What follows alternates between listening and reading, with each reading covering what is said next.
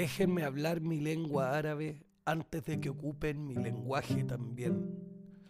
Déjenme hablar mi lengua madre antes de que colonicen su memoria también. Soy una mujer árabe de color y venimos en todas las tonalidades de la ira. Todo lo que mi abuelo quería era levantarse al amanecer y ver a mi abuela arrodillada rezando en una villa entre Jaffa y Haifa. Mi madre nació a los pies de un olivo en una tierra que dicen ya no es mía, pero cruzaré sus barreras, sus controles, sus putos muros divisorios y volveré a mi hogar. Soy una mujer árabe de color y venimos en todas las tonalidades de la ira. Y escuchaste a mi hermana gritar ayer mientras paría en un control militar con los soldados israelíes buscando entre sus piernas a su próxima amenaza demográfica. Llamó a su hija Janine. Y escuchaste a Amna Muna gritar tras los barrotes mientras ellas gaseaban su celda. Estamos volviendo a Palestín. Soy una mujer árabe de color y venimos en todas las tonalidades de la ira. Pero me dices que este útero que tengo solo traerá a tu próximo terrorista, barbón, blandiendo pistolas, cabeza de toalla, negro del desierto. Me dices que envío a mis hijos a morir, pero son tus helicópteros, tus F-16 en nuestros cielos, y hablemos un poquito sobre el negocio del terrorismo. ¿No fue la CIA quien mató a Allende y a Lumumba? ¿Y quién entrenó a Osama para empezar? Mis abuelos no andaban corriendo como payasos con capas blancas y capuchas blancas en las cabezas, linchando gente de color. Soy una mujer árabe de color y venimos en todas las tonalidades de la ira. Entonces, ¿quién es esa morena gritando en una manifestación? Disculpa, ¿no debería gritar? Olvidé ser cada uno de tus fetiches orientales, tu bella genio, danzadora del vientre, chica del harem, mujer árabe de voz suave. Sí amo, no amo. Gracias por los sándwiches de paté que tiran desde sus F-16, amo. Sí, mis libertadores están aquí para matar a mis hijos y llamarlos daño colateral. Soy una mujer árabe de color y venimos en todas las tonalidades de la ira. Así que déjenme decirles, este útero dentro de mí solo traerá a tu próxima rebelde. Tendrá una piedra en una mano y una bandera palestina en la otra. Soy una mujer árabe de color, así que cuídate, cuídate de mi ira.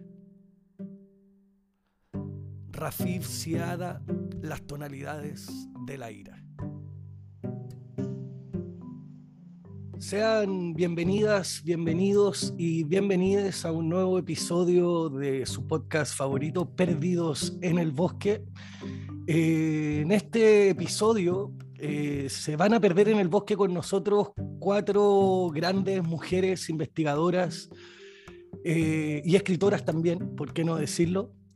Maritza Farías, Lorena Saavedra y Patricia Artés de Nice Núcleo Núcleo de Investigación y Creación Escénica, autoras del libro Evidencias, las otras dramaturgias, y Lorena Amaro, directora de Estética UC, crítica literaria, y también directora de eh, la colección Biblioteca Recobrada de, la, eh, de Ediciones Universidad Alberto Hurtado.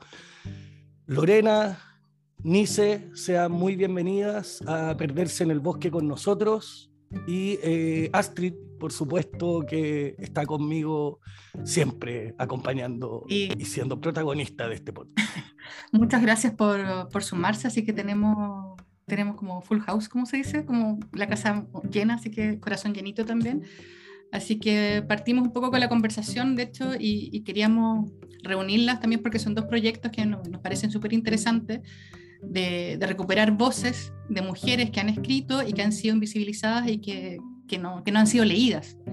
Y entonces preguntarles, eh, no sé si quieres partir, Lorena, un poco también contando un poco cómo partió, eh, cómo nace la colección Biblioteca Recobrada, eh, qué necesidad querían cubrir un poco ahí con, con esa colección. ya son ocho títulos, si no me equivoco. Sí. Sí, muchas gracias. Efectivamente, van ocho títulos y pronto van a ser diez. Eh, primero que todo les quería agradecer la invitación eh, para conversar y estoy muy feliz también de estar con NICE, con, con este núcleo que ha sacado este libro de evidencias y, y también quería poner yo en evidencia que eh, aquí hay un trabajo que es colectivo. en el caso de la Biblioteca Recobrada quiero visibilizar también eso, que ha sido un trabajo colectivo. Em, la idea surgió desde la editorial, de Ediciones de Universidad Alberto Hurtado, eh, donde trabajan ¿no? Eh, Beatriz García Huidoro y Alejandro Stevenson, eh, que me invitaron a formar parte del proyecto. Y hay un comité editorial también que es de profesores y profesoras de esa universidad, el Departamento de Literatura, donde están Juan José Adriasola, María Teresa Johansson. Y, bueno, hemos ido discutiendo los títulos que, que se han ido sacando con, con ese grupo. La idea de la colección es poder cubrir una necesidad que se hacía cada vez más urgente de poder tener a la mano muchos libros ¿no? que estaban comenzando a ser rescatados desde las investigaciones, desde los trabajos universitarios, para ponerlo a disposición de ese público, que es un público académico, pero también queríamos que esa colección trascendiera ese lugar y que pudiera llegar a lugares como los colegios.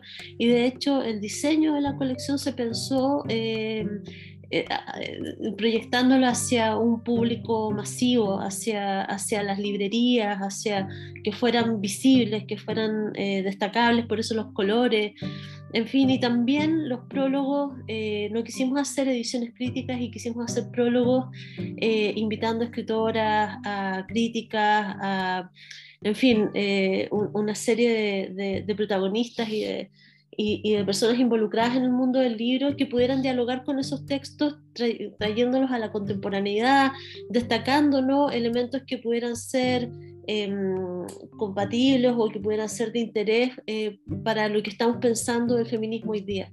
Entonces, un poco con ese criterio eh, se fue construyendo el corpus que, que hemos ido armando y que ya pronto van a ser 10 libros. Sí, me dan ganas de preguntar los títulos de esos libros que vienen, pero eso lo podemos dejar para el final, así como suspenso, sí, mejor hablar. Eh, y en el caso de, evidencias, porque también hay, o sea, sé que se leyó mucho y, y que finalmente son, si no me equivoco, son 12 las obras escogidas, y también cómo fue el, el criterio ahí, como de, de, de, poder seleccionar qué obras seleccionar y qué no, considerando también que en, que en teatro, en dramaturgia, creo que es más, eh, está más invisibilizada incluso el trabajo de las mujeres. Incluso más, si se puede, aún más. No sé, María, Lorena, Patricia. Bueno, eh, muchas gracias primero que todo por la invitación al podcast. Eh, voy a partir, pero si mis compañeras quieren agregar algo, obviamente que está abierto a todo.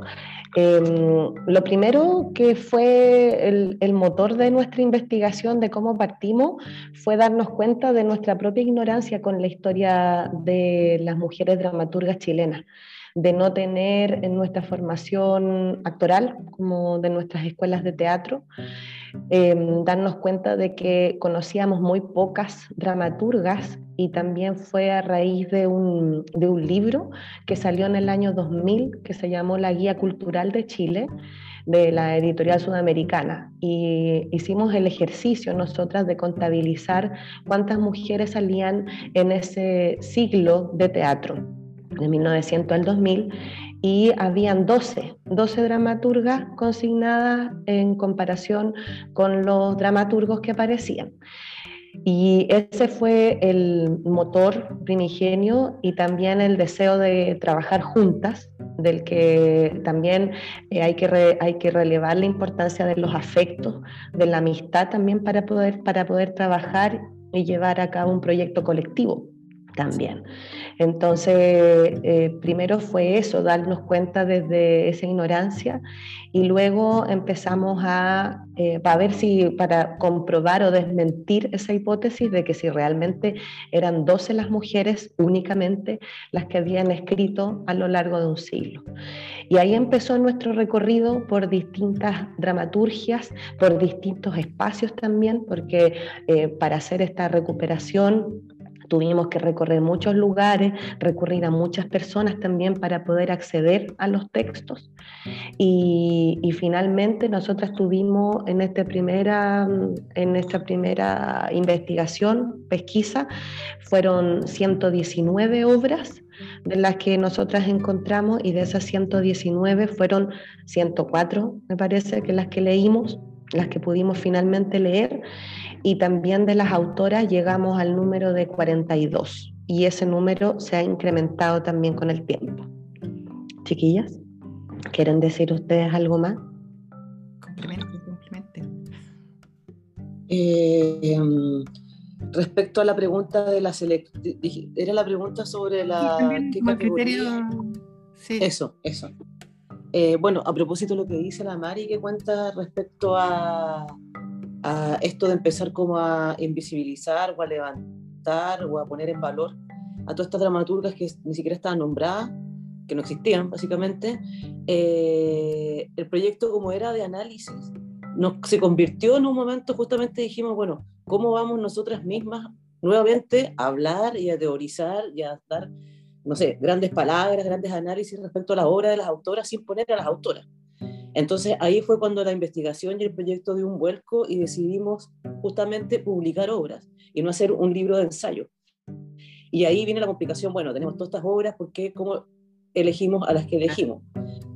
Y ahí fue que dijimos que eh, en los textos nosotros encontrábamos una posición, eh, una mirada, una representación de las autoras respecto a la construcción de género y su posibilidad de emanciparse de aquellas amarras, de aquellas estructuras eh, eh, que la, eh, de su propio tiempo que las tenían ahí, ¿no? Como impuestas por lo que se suponía ser o lo que supone ser mujer y ser también la representación de los femeninos. Entonces nosotras elegimos aquellas obras que vimos ese germen, aunque no lo concretaran, emanciparse de estas ataduras, ese germen claro en las palabras de, de estas autoras que me concentre un poquito. No sé si las chiquillas querrán agregar algo más.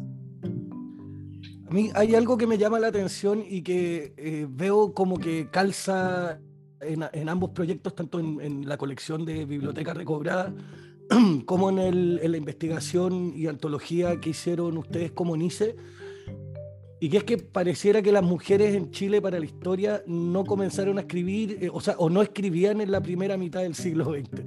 Pareciera que de una no habían mujeres escribiendo para la historia, digo, ¿no?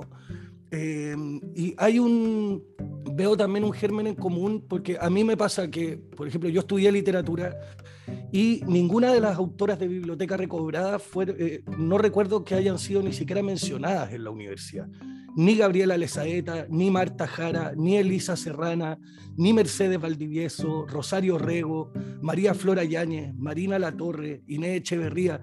Entonces, eh, qué, qué, importante esto de repente de asumir la propia ignorancia al respecto y que a partir de esa propia ignorancia surja esta necesidad de rellenar eh, los vacíos que ha dejado la, la historia oficial respecto de estas mujeres que se han dedicado a la escritura y a la literatura, sobre todo también porque creo que al mirar estos textos en perspectiva desde hoy, también nos hablan muy bien eh, de la figura de la mujer en esa época desde una mirada histórica justamente. Eh, no sé qué les pasó a ustedes, eh, tanto Lorena como Nice, ¿qué les pasó a ustedes cuando fueron revisando esta, estos textos? ¿Con qué se encontraron? Hay, mucha diferencia, por ejemplo, en el cómo se representa a la mujer, eh, cómo representan las mujeres a la mujer en, frente a cómo históricamente los hombres presentado a la mujer, por ejemplo, en la literatura. Contesto yo primero, no sé si quieren contestar las compañeras acá. Eh, la pregunta es compleja, tiene, varias aristas, ¿no? Eh, porque también eh, la biblioteca recobrada por lo menos abarca incluso autoras nacidas en el siglo XIX eh, y cada una tiene sus contextos históricos que también de alguna manera inciden en, las representaciones, ¿no? pero creo que, es bastante evidente que estas escritoras portan unas, experiencias ¿no? Eh, y tienen perspectivas de, los asuntos sobre los que escriben, eh, en que hay una diferencia eh, importante respecto de cuál puede ser la mirada de los escritores de la misma época. Lo voy a graficar así muy rápidamente con, con el ejemplo de uno de los libros que estamos por sacar ahora, que es Historia de mi vida, Martina Barros, que, que es un texto autobiográfico en que esta autora, que nacía en el 19 y su libro se publica ya en los años 40, eh, muy cercano a la muerte de ella, eh, como ella relata hechos, sucesos que tienen que ver como con la conformación ¿no? de un Estado republicano, bueno, elitista, como ha sido el Estado chileno, eh, pero desde una perspectiva que, eh, eh, digamos, como un poco hacia el lado de la historia, ¿no? Como de, un lado o, o, una perspectiva que no es la de la protagonista.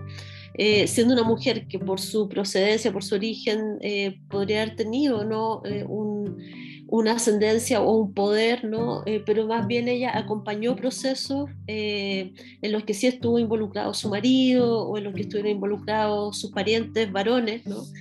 Entonces ella tiene un lugar, una mujer que tampoco tuvo una educación como la que tenían los varones de su época, sino que tenían educaciones muy precarias, incluso siendo de la élite. Entonces también la manera en que procesan esas experiencias y el lugar desde el cual miran es muy interesante porque es un, lugar ¿no? donde ellas ven que es como una fisura, una rendija, ¿no? Eh, que es la que se les posibilita desde el lugar que ocupan en algunos casos. Otras no, yo creo que eh, eh, hay distintos distintas autorías involucradas. Eh, Rosario Rego, por ejemplo, tuvo revistas, bueno, la misma, la misma Martina Barros también tuvo alguna incidencia, alguna participación pública, vas viendo trayectorias que son muy diversas, pero trayectorias que son muy únicas, muy propias en la medida que tenían que labrar ellas mismas sus caminos. Así que me imagino que eso también se verá mucho con las dramaturgias, ¿no? Cómo llegaron al teatro, cómo llegaron a escribir, eh, cómo se involucraron con, con, la escena de, de sus tiempos. Em, ahora, lo que más nos interesaba resaltar, y esto yo lo digo en general eh, en las conversaciones que hemos tenido sobre la biblioteca recobrada, y creo que eso es muy importante también el trabajo que han hecho las compañeras de NICE, es subrayar que no existe eh, la excepcionalidad en el sentido de que nos han enseñado o nos quisieron enseñar en el colegio que había unas muy pocas mujeres que eran relevantes, importantes como escritoras, ¿no? Entonces siempre se te habló de Gabriela Mistral o se te habló de María Luisa Bombal, pero también cuando se hablaba de ellas se hablaba de una obra o, dos, o, también no se las leía, sino que más bien te decían que existían, había mucho biografismo, eh, se marcaba o se demarcaba mucho la vida trágica, eh, en fin, como ese tipo de cuestiones, ¿no? Eh, y lo que estamos tratando de rescatar con la biblioteca recobrada es que efectivamente son muchas más escritoras de las que nos contaron, de las que nos dijeron que había, y además tienen mucha obra.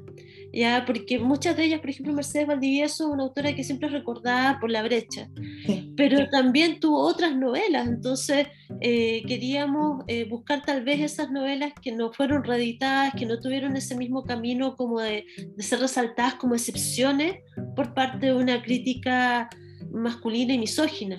¿Ya? Eh, entonces ha sido un trabajo de, ver qué es lo que relevamos, qué buscamos y, tal vez no quedarnos con las obras que siempre se habían reeditado y mostrar que no estaban solas, mostrar que eran muchas y también concentrarnos en las escrituras. De hecho, el nombre de la colección es Biblioteca Recobrada por eso, porque queríamos, no, le quisimos poner un nombre como escritoras, queríamos como ir hacia los textos perdidos, como resaltar que hay una textualidad que merece ser revisitada, eh, que merece tener una lectura y un diálogo que en su tiempo tampoco tuvieron.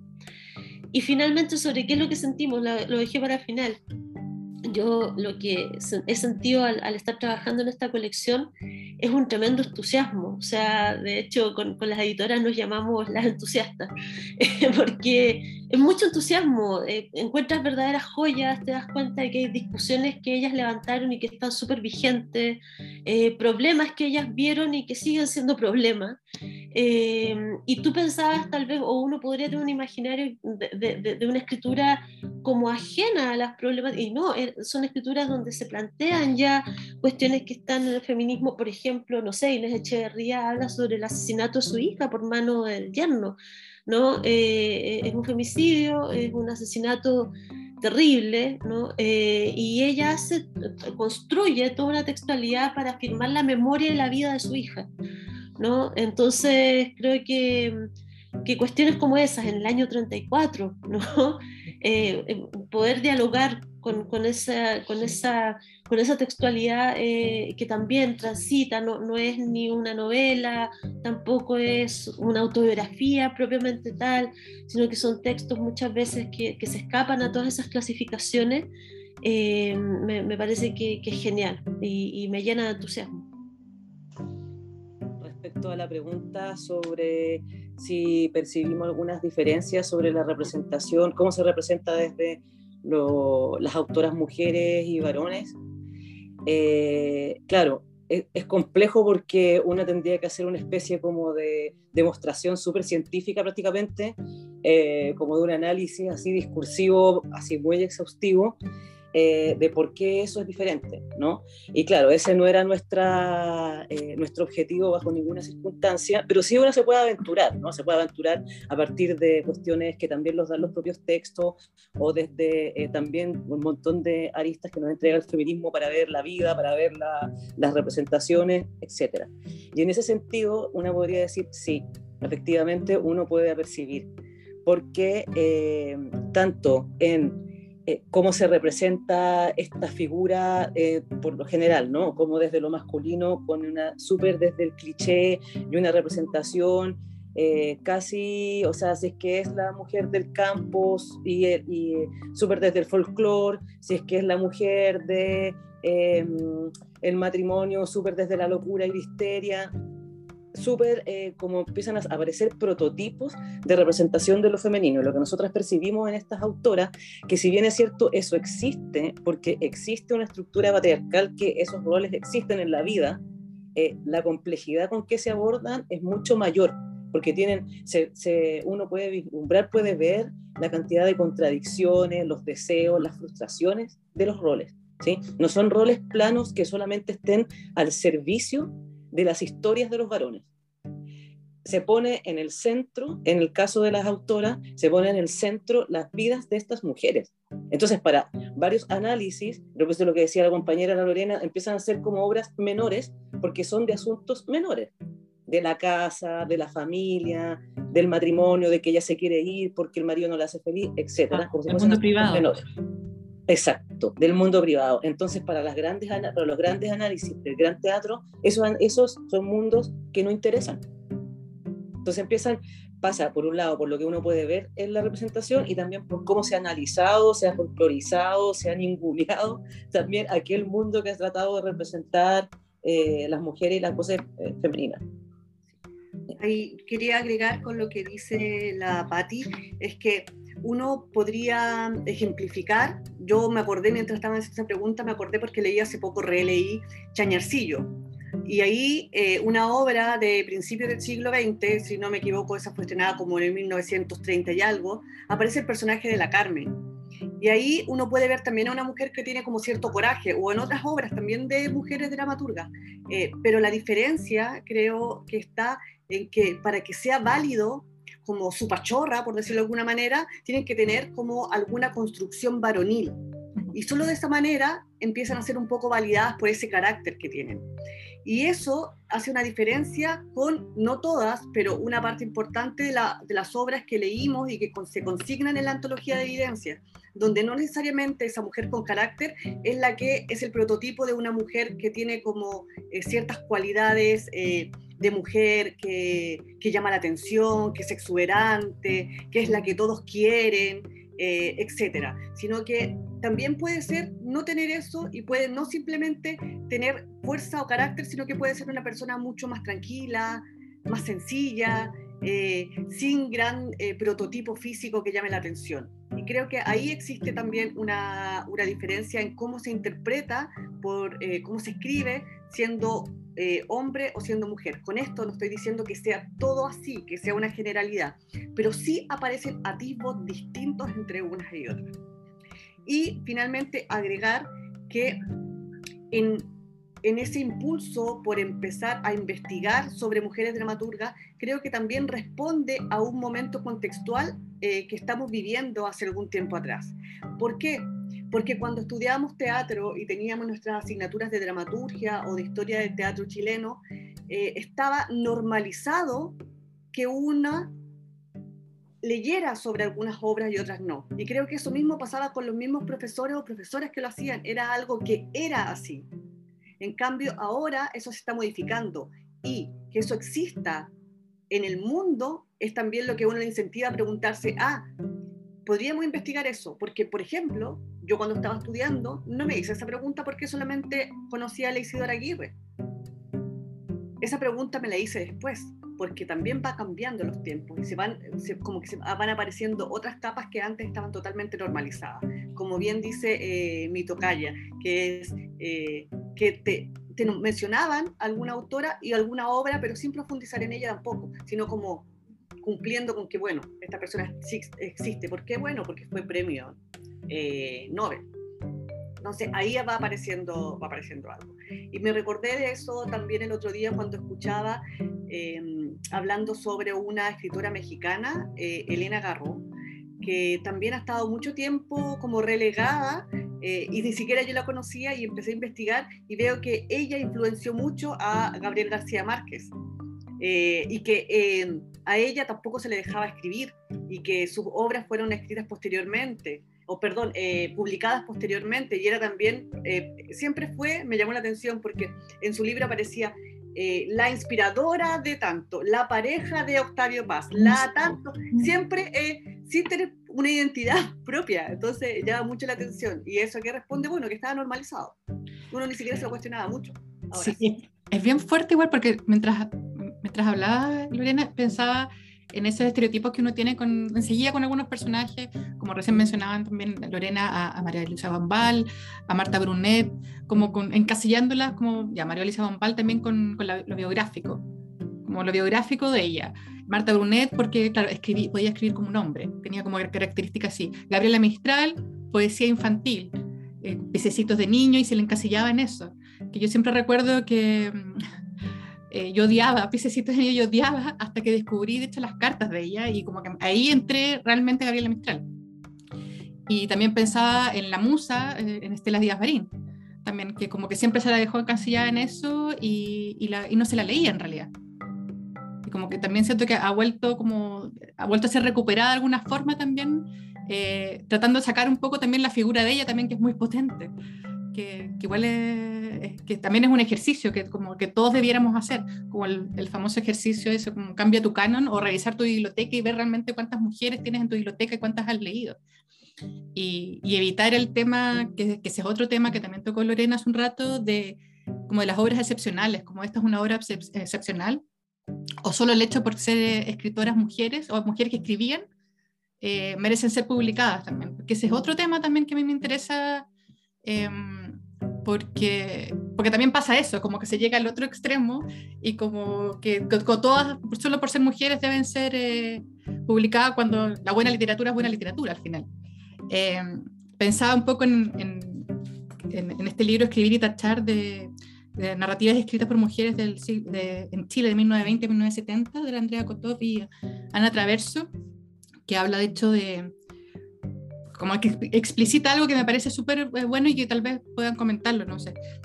Para fines de este libro proponemos la escritura de las mujeres como una plataforma estratégica de enunciación eh, frente a la invisibilización de muchas autoras en la historia de la literatura y sus procesos de canonización, podría pensarse la noción de escritura de mujeres como estrategia visibilizadora, visibilizadora es mantener una categoría por su potencial político, si por ello entendemos la conciencia y la posibilidad de cuestionar relaciones de poder imperantes.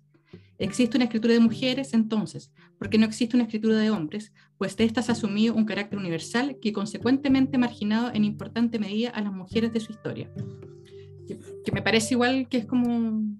O sea, yo a mí este libro por lo menos me, me alucinó también justamente como con esa enunciación, partir con eso y tener como claridad también en, en qué tipo de rescate estamos haciendo también. Eh, entonces, cómo fue, o sea, como por eso les pregunté al principio un poco el criterio, cómo, cómo lo habían hecho, y, y, que finalmente son obras que merecen ser leídas, conocidas, autoras que tienen una obra que es mucho más grande que solo lo que se ha publicado hasta ahora. No sé si alguien me, me quiere rebatir o algo.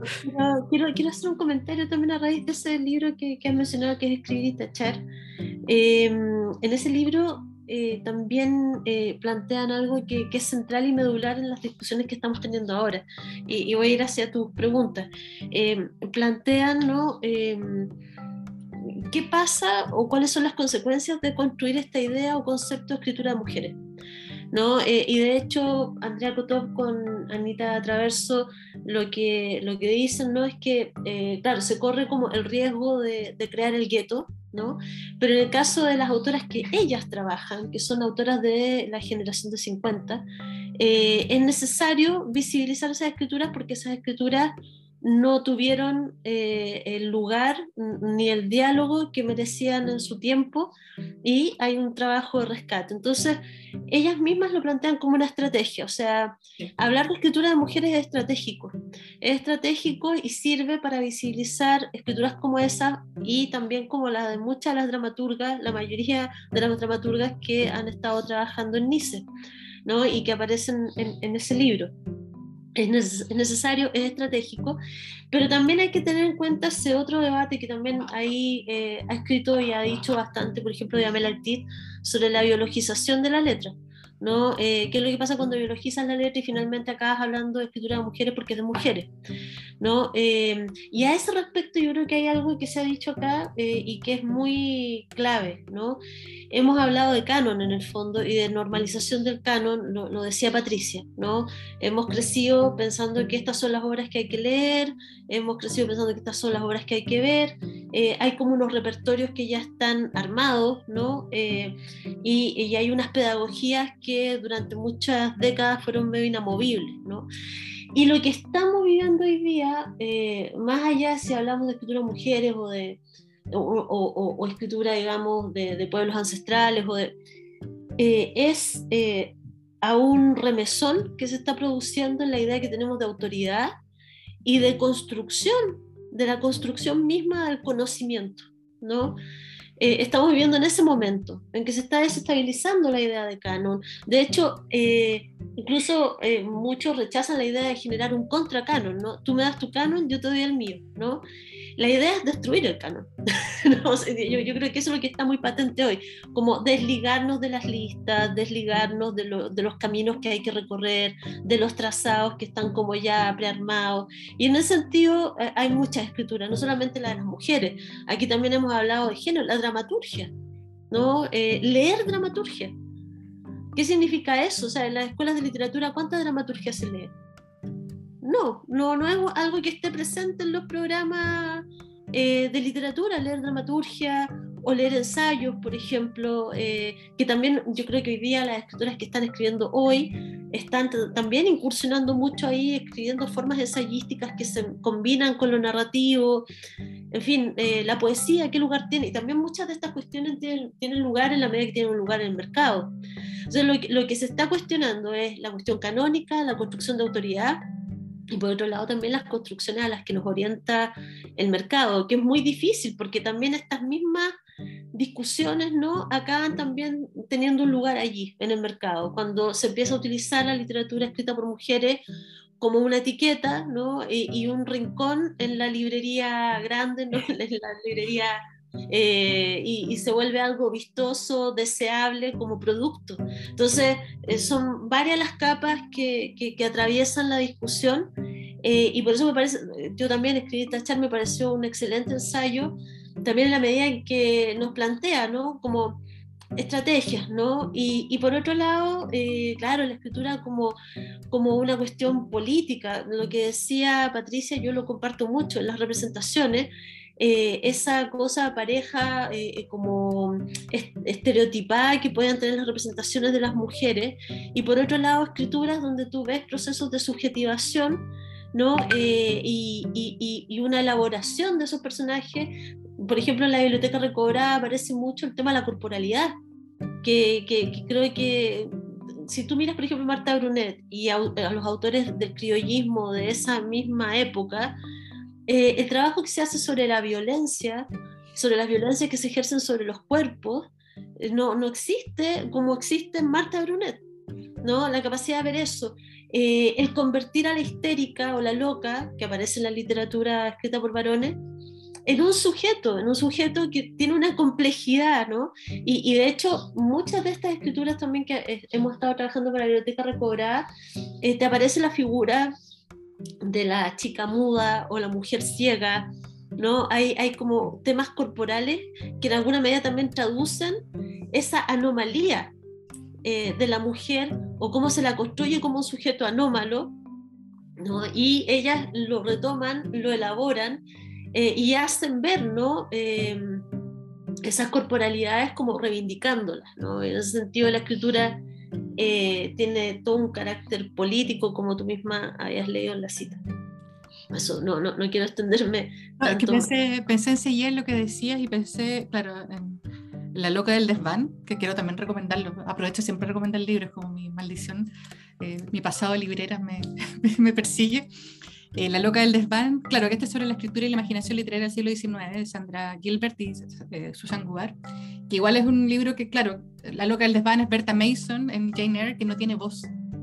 Y, y de hecho eh, está invisibilizada todo el rato y no tiene voz y en realidad ella sí habla durante la obra, pero no es entendida. Y eso es un, ejercicio, un ejercicio feminista que hace, por ejemplo, Jean Rees en Ancho Mar de los Sargazos, que le da voz a ese personaje y te cuenta y es una historia, es una mujer caribeña. Claro. ¿no? Además está el tema del colonialismo involucrado en esa narración inglesa, ¿no? Eh, claro, por eso también decía lo de la autoridad, porque también hoy día eh, lo que se está desarticulando es también un pensamiento colonial de la literatura, no solamente un pensamiento, eh, es, patriarcado, colonialismo, neoliberalismo, como, como, como que hay muchas cuestiones que están ahí como entrecruzadas. Con lo que decía Lorena me me, hizo acordar de una entrevista que le hicieron a Mariana Enrique hace un tiempo atrás y le preguntaban por este boom de la literatura de mujeres. Si, si es que ella consideraba que en este momento había un boom de literatura de mujeres latinoamericanas. Y bueno, a Mariana Enríquez le cargó la pregunta, le cargó que siquiera eh, hablaran de un boom, porque como ella respondió fue, los booms son pasajeros. Los booms es algo que tiene un periodo acotado de tiempo que dura lo que dura y luego se apaga, ¿no es cierto? Como casi un Big Bang. y, y, no, pues acá estamos viendo, por ejemplo, con eh, ambos proyectos, ¿no? Biblioteca Recobrada y Evidencia, eh, que la escritura de mujeres, si es que la queremos llamar así, o, eh, o escrita por mujeres, eh, no, no, ha sido un boom, ¿no es cierto?, sino que ha tenido una presencia permanente a lo largo de la historia de la literatura, eh, a pesar de que no se diga, ¿no es cierto?, a pesar de que no se explicite, pero sí ha estado presente a lo largo de, toda la historia. Eh, y también quería conectar, por ejemplo, lo que dijo Lorena sobre cómo se representan, cómo está tan presente la corporalidad en esta escritura Pienso, por ejemplo, en la obra Campamentos, ahí creo que eh, las chiquillas de Nice nos pueden profundizar un poco más en Campamento o en Voces en el Barro, eh, dos obras que aparecen en evidencia, eh, cómo está presente esa violencia ejercida hacia el cuerpo, que muchas veces en las obras de los hombres esos casos se romantizan. Eh, se hacen pasar ver como galantería, ¿cierto? Como eh, la persistencia del, enamorado, eh, en lugar de la violencia que se ejerce realmente sobre el cuerpo de las mujeres. Chiquillas, no sé si quieren profundizar un poco en, esa dimensión de, la escritura de, de las obras.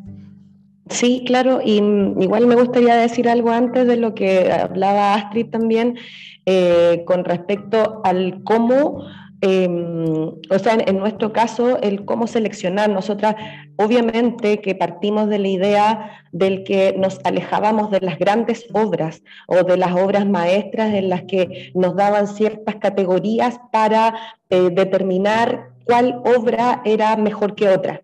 Entonces nosotras eh, creamos esta categoría de la emancipación, como lo dijo la Patti, eh, por lo mismo. Entonces siempre, siempre dejamos en claro de que estas no son las mejores obras del siglo, está muy lejos de ser eso, sino que está puesto el foco en otro lugar, en otro espacio.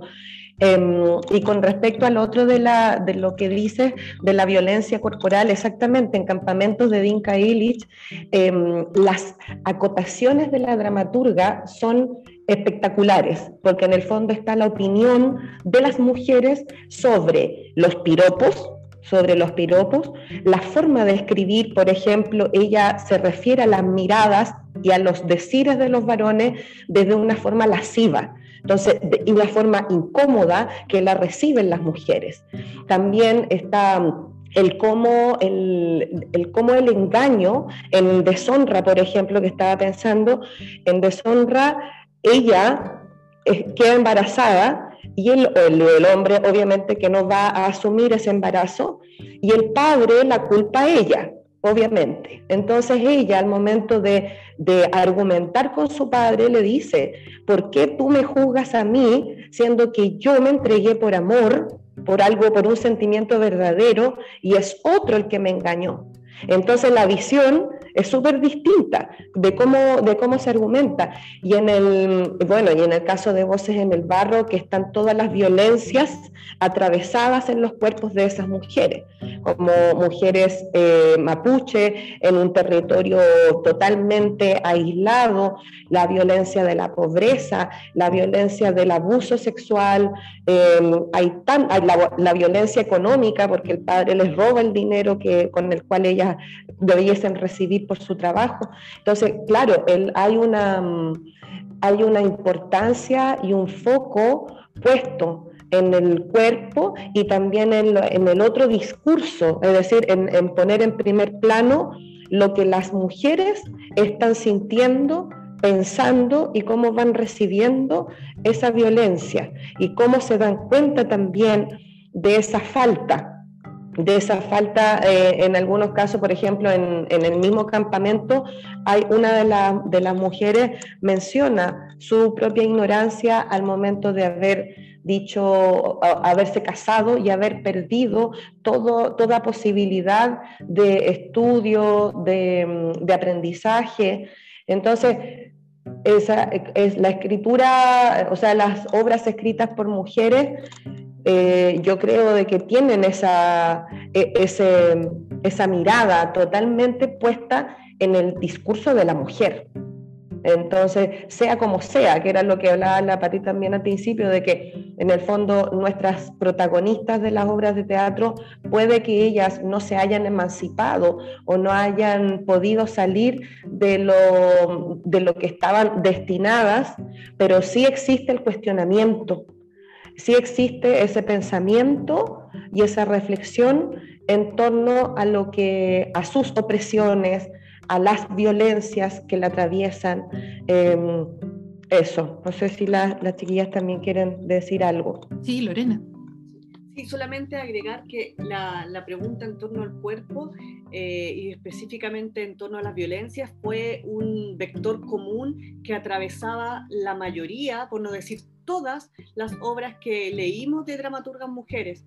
Eh, no solamente de las 12 que quedaron consignadas en la antología, sino que eh, es muy relevante ver cómo aparecen diferentes tipos de violencia e inclusive en las violaciones explícitas en las obras. Eh, si mm, cuando pensamos en, en, cuáles iban a ser los criterios de selección, y uno de esos, claro, era la, este germen emancipatorio que había, otro fue la educación y el otro fueron las violencias, porque aparecían ahí explícitamente en sus diferentes dimensiones. Y eh, hay, tiene que ver algo ahí con, muy bien como lo dijo la, la, la, Mari, cómo se recibe y la opinión que se tiene respecto a lo que se dice, pero también a lo que se hace. Y ahí también hay una diferencia con cómo se normaliza o como dijo bien el Ismael, se romantiza las agresiones que hay en torno al cuerpo de la mujer, pero también a lo que piensa y lo que, se y lo que dice una mujer. Entonces hay una violencia muy clara en cuanto a algo físico, pero también psicológico. Creo que esas dos dimensiones están así como explotadas al máximo en el término de la mujer que puedo someter su cuerpo, lo, lo agredo, lo invado, lo poseo, pero también a esa loca, a esa histérica, a esa puta porque se lo merece, porque se anda ella entregando. Entonces, esos puntos son muy relevantes en, eh, transversalmente en la dramaturgia. Y eso deja algo para pensar y para entrar como ahí a, a desmembrar por qué viene eso, desde dónde viene y cómo las mismas, las mismas letras masculinas lo han normalizado. Por lo tanto, uno ha creído que eh, ese cariño malo, el que si, si, te trata mal es porque te quiere, bueno, ¿de dónde viene? En gran parte del imaginario, eh, de las letras y de, la, de, la, de, las películas, de las telenovelas, o sea, está, está transversalmente en todas las áreas de la sociedad. quiero decir algo muy cortito de eso. o sea, que quiero reafirmar que me parece, claro, súper clave esto de romantizar estas situaciones de profunda vulneración eh, y de folclorizar, como, de, como que si fuesen, eh, no sé, sketch. Yo eh, lo hace, cuando estaba eligiendo las obras del egreso que estoy haciendo en una universidad, leímos una de, las obras que va a estar en nuestro segundo tomo. Es una premisa esta que estoy tirando. Pero bueno, porque es una obra que a mí me gusta mucho porque me parece muy interesante, que es Pan Caliente. Eh, y de repente en la lectura con los estudiantes y los estudiantes eh, se reían, ¿cachai? De situaciones que son profundamente violentas. Es como un tono entre folclorizar, entre, no sé por qué, eh, de romantizar, de no ver la profundidad de lo que se está narrando, que son abusos sexuales, que son violencias físicas así explícitas. ¿no? Y como dice la Mari, están en las acotaciones, están en los roles, y eso es súper loco porque hay una cuestión como una construcción de subjetividad respecto a este tipo de situaciones que nos constituyen, como que las mujeres estamos ahí, y están normalizadas, y esto yo lo digo, lo leí, claro, también es porque una obra más antigua, del año 60, pero aún así, del 59, pero aún así, son estudiantes que vienen con otra bola, bueno, en fin, pero no se percibe esa densidad. ¿cachai? Esas situaciones todavía están normalizadas. Eso. Bueno, sí, estoy pensando también en, lo que consumismo a nivel de medios, o sea, como sigue estando tan presente, pero me parece terrible también pensar como que generaciones más jóvenes como que no, que no vean eso. O sea, como el ejercicio es, tan profundo eso, es tan, está tan arraigado.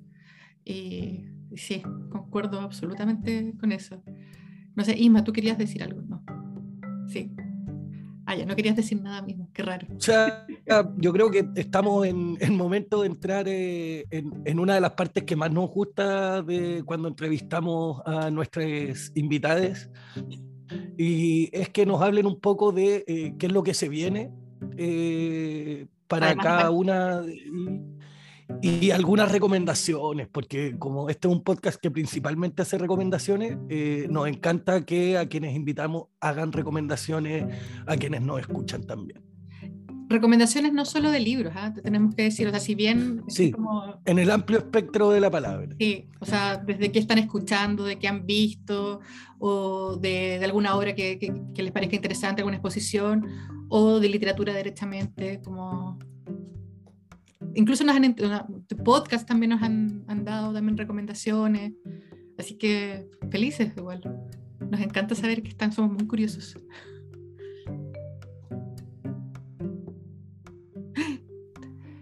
Si quieren, parto. Sí. Eh, primero, ¿qué, ¿qué, es lo que se viene? Eh, para, para, la Biblioteca Recobrada estamos trabajando dos libros. Uno es Puertas Verdes y Caminos Blancos de Chela Reyes, una novela eh, como muchos de los otros libros que hemos ido publicando, no tiene reediciones muy cercanas. Eh, y para, el, eh, para ese libro, el prólogo va a ser de Alejandra Costamaña. nos tiene súper contentos lo, lo, que va a salir de ese libro. Y tenemos también Historia de mi vida de Martina Barros, que esta vez el prólogo se lo encargamos a una filósofa, Alejandra Castillo, que es alguien que conoce muy bien el trabajo de, de Martina Barros. Así que, bueno, eso es lo, que se viene pronto. Eh, y bueno, tenemos que seguir viendo hacia adelante con, con qué seguiríamos. Por el momento es eso. Y sobre recomendaciones, mira, justo ahora estoy, estoy trabajando... Eh, a varias autores que estoy haciendo unas entrevistas y, para hacer, armar una entrevista a Liliana Colanzi estuve leyendo hartos textos de ella y ella menciona, bueno, aparte de los textos de, Liliana Colanzi que los sugiero, eh, ella escribe sobre María Virginia Estensoro, yo no tenía idea que existía una escritora boliviana eh, que escribió solo un libro eh, que se publicó en, digamos, en su época. Después los hijos creo que publicaron algunas otras cosas de ella, pero se llama El Oxiso. Es un libro con tres relatos del año, me parece, 38 y eh, es una perspectiva, claro, es un libro de vanguardia, vanguardia en, en, un ámbito de la literatura boliviana que era muy realista y, yo lo equiparo, bueno, ella misma también lo equipara mucho con el ejercicio que hace María Luisa Bombal en La Mortajada, ponerse la perspectiva ¿no? de, eh, de alguien que despierta y está muerto.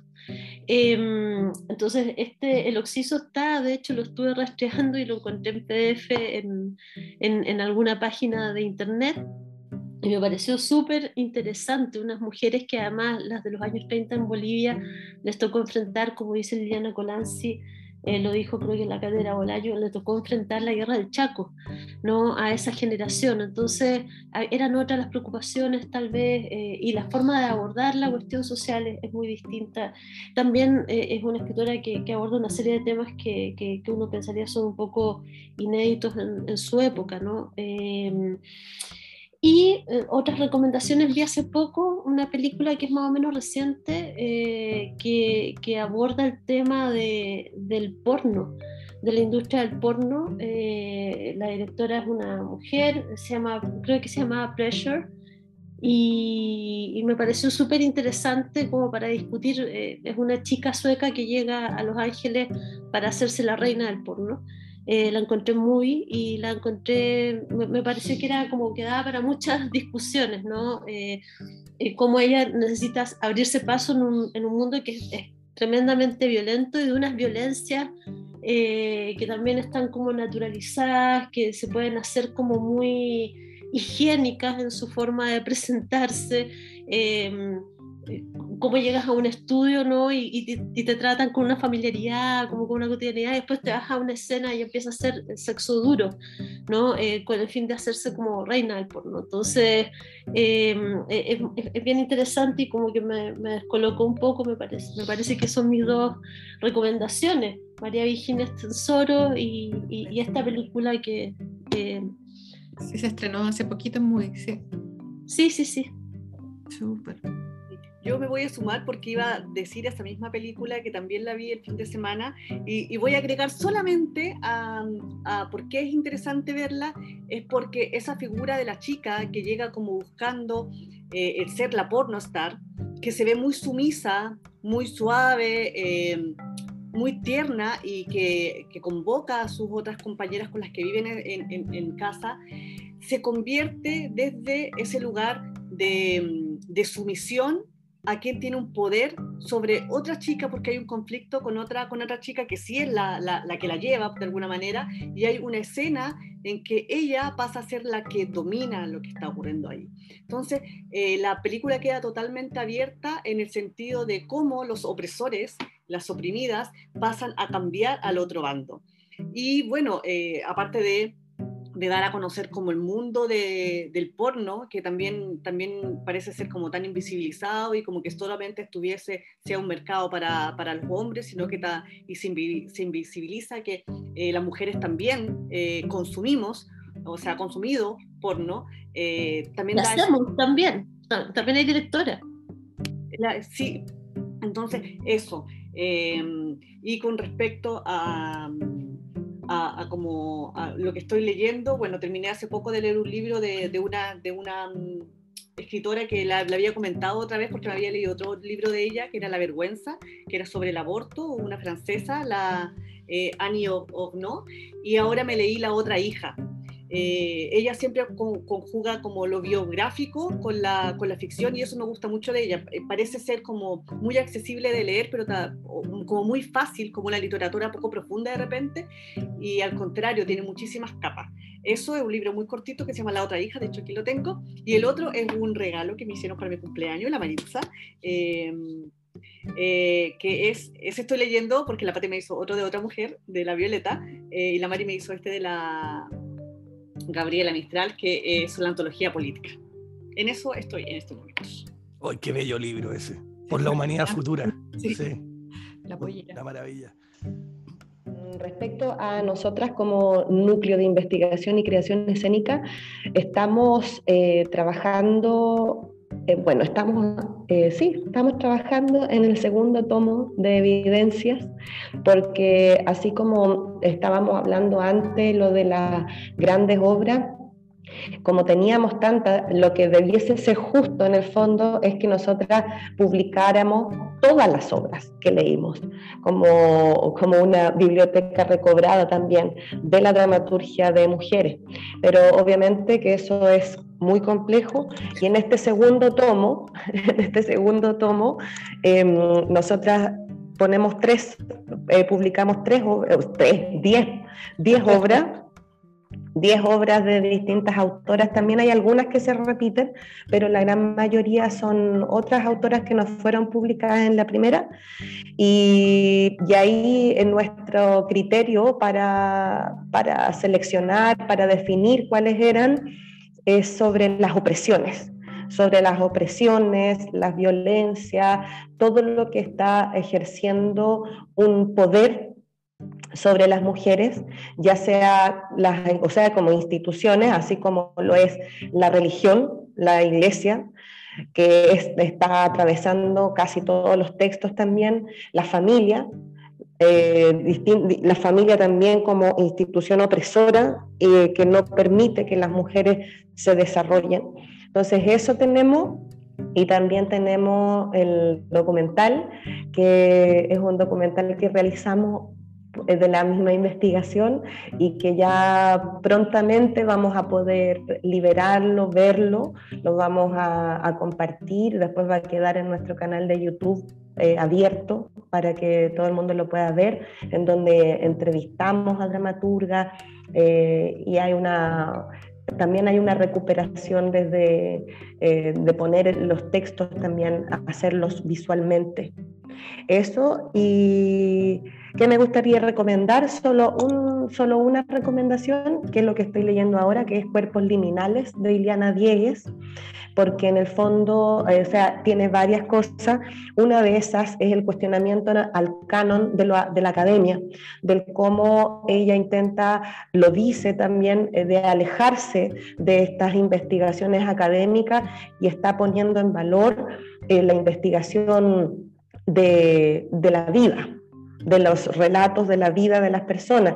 Entonces, en Cuerpos Liminales, ella hace, em, ella escribe sobre las buscadoras y buscadores en México de sus hijas y sus hijos que han sido desaparecidos, ya sea por violencia política o por la violencia del narco, eh, y, y ella releva los testimonios, los grupos de personas que están en estas brigadas de búsqueda que se han ido expandiendo por México y cómo las familias se vuelven expertos en algo por, por, una falta en el fondo de la, de la investigación de la policía, eh, por la falta de trabajo y, eso, y son las familias y todo el conocimiento que surge a partir de los cuerpos y de la búsqueda y de los afectos.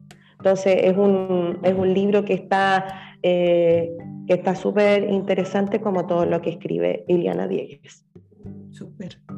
Publicado recientemente, ¿no es cierto?, por Documenta Escénica, eh, editado por Gabriela Lac, tremendo, tremendo libro, tremenda editorial también.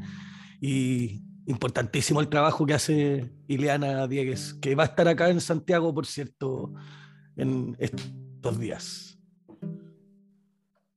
Pati. Eh, ya, mi recomendación, que lo estoy leyendo en este momento, me queda poquito ya, es un libro de Cristina Rivera Garza, eh, El Invencible Verano de Liliana. Y la verdad es que me tiene súper conmovida, bueno, a mí ella me gusta mucho, y este libro es un libro que habla sobre el feminicidio de su hermana chica, el asesinato que hizo su pareja. Y es como, bueno, ella es una tremenda investigadora y lo que hace es poner, empezar a investigar o revivir el caso luego de 30 años. Entonces, más o menos lo que hablábamos también de justamente la conciencia que significa esto que era como súper encerrado en la violencia doméstica, ¿no? Y en esto de el que te ama, te aborrea prácticamente, o cómo se invisibilizaban ciertas cuestiones, las violencias en el pololeo, bueno, en el noviazgo mexicano de los adolescentes, eh, como ahora también se nombran de otras maneras, ¿no? Y, ponen, y es muy interesante porque eh, hablan los, las amigas de esa época de la chica que porque murió a los 19 años en el 1990, o sea, perdón, la asesinaron en 1990, eh, em, hablan sus cercanos, las cartas, los diarios, las notas de los cuadernos, entonces también ella pone en valor eh, la propia historia y trata de no sobreinterpretar también lo que eh, su hermana va contando. Y bueno, es un tremendo libro, la verdad. Muy, muy emocionante esto porque tiene muchas capas, ¿no? Entre lo testimonial, lo de pesquisar, un, levantar información y encontrarse o intentar encontrarse con la verdad de un ser, del asesinato de un ser querido por manos de un varón patriarcal. Es muy, muy potente. Aquí está, de hecho. Grandes recomendaciones. Así que más libros que se sumen a la lista por leer. Así como, inacabable. Hoy quiero agradecer, de hecho, eh, que, estén, que hayan estado todas hoy día acá la conversación. Yo, siento que podría seguir, a mí me encanta eh, conversar sobre todos estos temas y, me gusta mucho como el trabajo que se estaba haciendo en los dos proyectos, así que, muy, muy contenta de, de, haberles tenido acá y que se perdieron un rato con nosotros aquí en este bosque espeso invernal. Sí, sumarme a los agradecimientos de Astrid, eh, Lorenas, eh, Patricia, Maritza. Muchas gracias. Eh, agradecer también el trabajo que están haciendo, tan necesario, tan importante. Y mm, invitar a quienes nos escuchan a revisar ambos proyectos, a leer, a leer, a leer, a leer y a leer a mujeres porque ya está bueno, ya está bueno, ya creo yo. y, a conversar, y a conversar también de lo que se está leyendo. Y a conversar, a discutir, sí. sí, sí, sin duda, sin duda. Así que agradecemos nuevamente su presencia, eh, agradecemos a quienes nos escuchan y nos comparten en sus redes también y les invitamos a estar atentas, atentos y atentes a un próximo episodio de Perdidos en el Bosque. Nos vemos.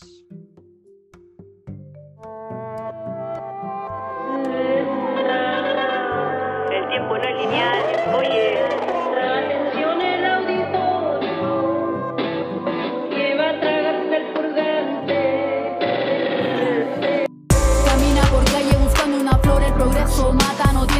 Encontrar un hito tranquilo, bailar, perderse en el callejón. Soltar el miedo, la culpa, el silencio que gobernó. Abrazar el viento, olvidar el lujo, leer un poco, saltar un charco, quemar un banco.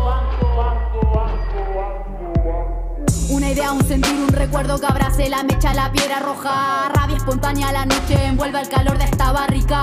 Quiero perderme muerta esta forma, sociedad resurgió nuestra animalidad. Vuelvo siempre al mismo lugar, la esquina, invierno, del valle. Astuta jauría diluye en corrientes del.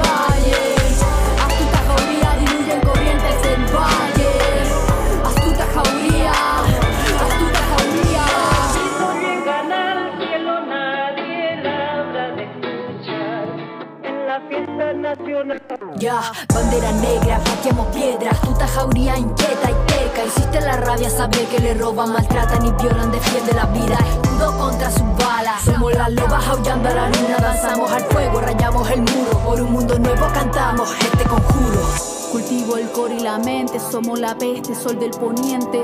La maputa abriga, el lucero suspira, luna nueva conspira. Soltar el miedo, la culpa, el silencio que gobernó. Abrazar el viento, olvidar el lujo, leer un poco, saltar un charco, quemar un banco. Camino por calle buscando una flor, el progreso mata, no tiene razón, no, no tiene razón. Astuta jauría diluye en corrientes del valle. Astuta jauría diluye